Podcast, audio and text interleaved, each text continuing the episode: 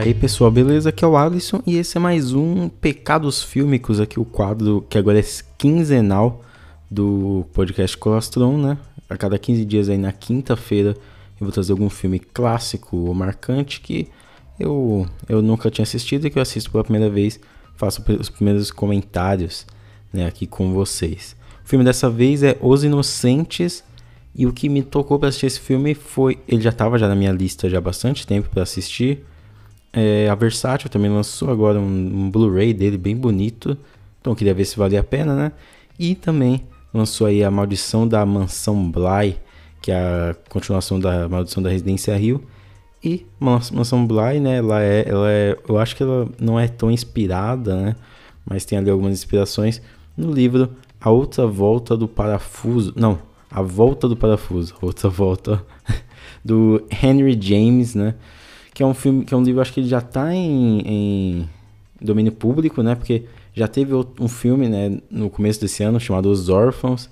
Inclusive eu comento, acho que no episódio 12 do podcast, e eu falo sobre o terror, né, no início desse ano, e é um filme muito ruim. É A Maldição da Residência Bly pega um pouco até por causa da residência, né, da mansão Bly, é onde se passa a história, né, do, da, da volta do parafuso, que é também onde se passa a história de Os Inocentes, foi aí um filme que foi escrito aí a seis mãos, né? William Archibald, John Mortimer e o famoso aí Truman Capote, né? Que ele escreveu alguns diálogos adicionais. Dirigido pelo Jack Clayton. O Jack Clayton, para quem não sabe, ele foi o diretor do é, O Grande Gatsby, né? O antigo, a versão antiga. E, e talvez Os Inocentes seja o seu maior, ter, maior filme, né? O filme que fez mais sucesso, o filme mais clássico dele, inclusive o próprio Martin Scorsese, né, coloca entre os filmes de horror favorito dele. 1961 era ali um ano que já era caro, era caro, né, para fazer filme colorido, mas já era possível. Porém, esse filme aqui ele escolhe essa estética e eu acho que ele é muito, muito feliz. É um dos filmes assim que é essa escolha estética foi muito feliz. O Jack Clayton ele queria que o filme fosse diferente das produções de horror da Hammer, né? Então ele que queria causar mais esse horror psicológico. Se fosse hoje em dia o lançamento, ele entraria nessa onda aí do que algumas pessoas chamam de pós-terror, né? Mas que é esse horror mais psicológico. O filme conta a história da senhora Giddens, né, que é uma governanta interpretada pela Deborah Kerr, que foi uma atriz que faleceu em 2007. É, e ela vai cuidar de dois órfãos que moram numa mansão um pouco afastado. O tio deles que mantém né, a casa não quer saber deles ele só vive com alguns empregados. É, estando lá, ela começa a ver que a casa tem algumas coisas estranhas acontecendo e pode ser que as crianças estejam agindo é, com a influência de espíritos, fantasmas, né? É um filme que, como eu já falei, é um horror mais psicológico, então você não espera dele monstros horrendos e sustos, mas ele é um filme que ele prepara o ambiente muito bem a questão de usar uma casa, eu, inclusive eu quero fazer um episódio do podcast em que eu vou tocar sobre esse assunto, né? Que a questão da casa é justamente tão assustadora porque a casa normalmente é o local que a gente tem de proteção, né? Então, quando tem alguma coisa na casa que está intrínseca a ela e a gente não consegue tirar, dá muito medo.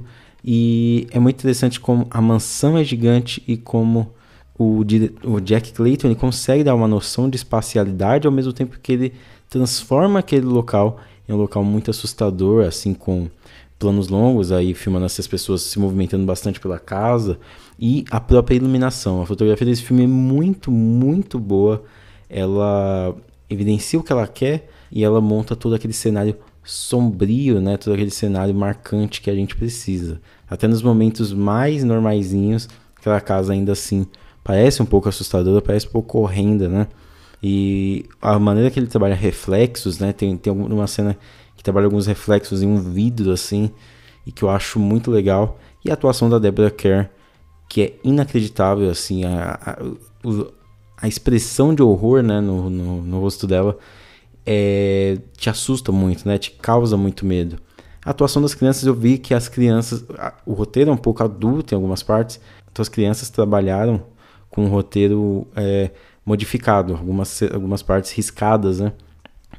E a atuação é muito bom, sabe? Principalmente do Miles, né? Que é o garoto, que é, uma, que é o órfão mais velho.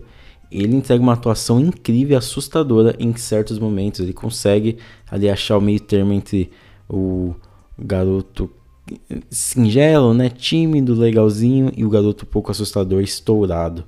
É um filme que ele tem uma, uma um ritmo muito legal, é um filme que ele consegue manter você intertido ali a uma hora e trinta e poucos que ele tem, e é um filme que com certeza você vai terminar, sabe, você vai tirar alguma coisa dele, você vai terminar assustado, você vai terminar impressionado.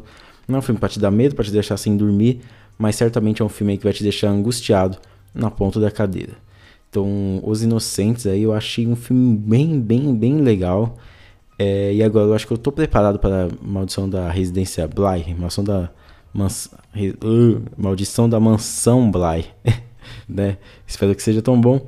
O filme Os Órfãos aí que tem uma releitura desse livro, ele ele puxa pro ele tenta dar uma dualidade ali no final, ele tenta dar dois caminhos ali no final e ele acaba não sendo feliz. É um filme bem bem ruinzinho mesmo, mas esse daqui de 1961, dirigido pelo Jack Clayton, é um filme muito interessante muito gostoso de se assistir. E com certeza daquele filme que assiste uma vez, daqui três meses você vai olhar e falar, mano, eu quero assistir de novo esse filme para eu ver algumas coisinhas que eu não percebi na primeira vez. Sabe? É bem interessante mesmo. Então eu recomendo. Tá bom? É isso aí. Pecados Fílmicos quinzenais de a cada 15 dias na quinta-feira. E eu espero que vocês curtam. Me segue lá no Instagram, arroba Colostron, me segue no Twitter, arroba Colostron. E é isso aí. Muito obrigado, se cuidem na vida e até mais.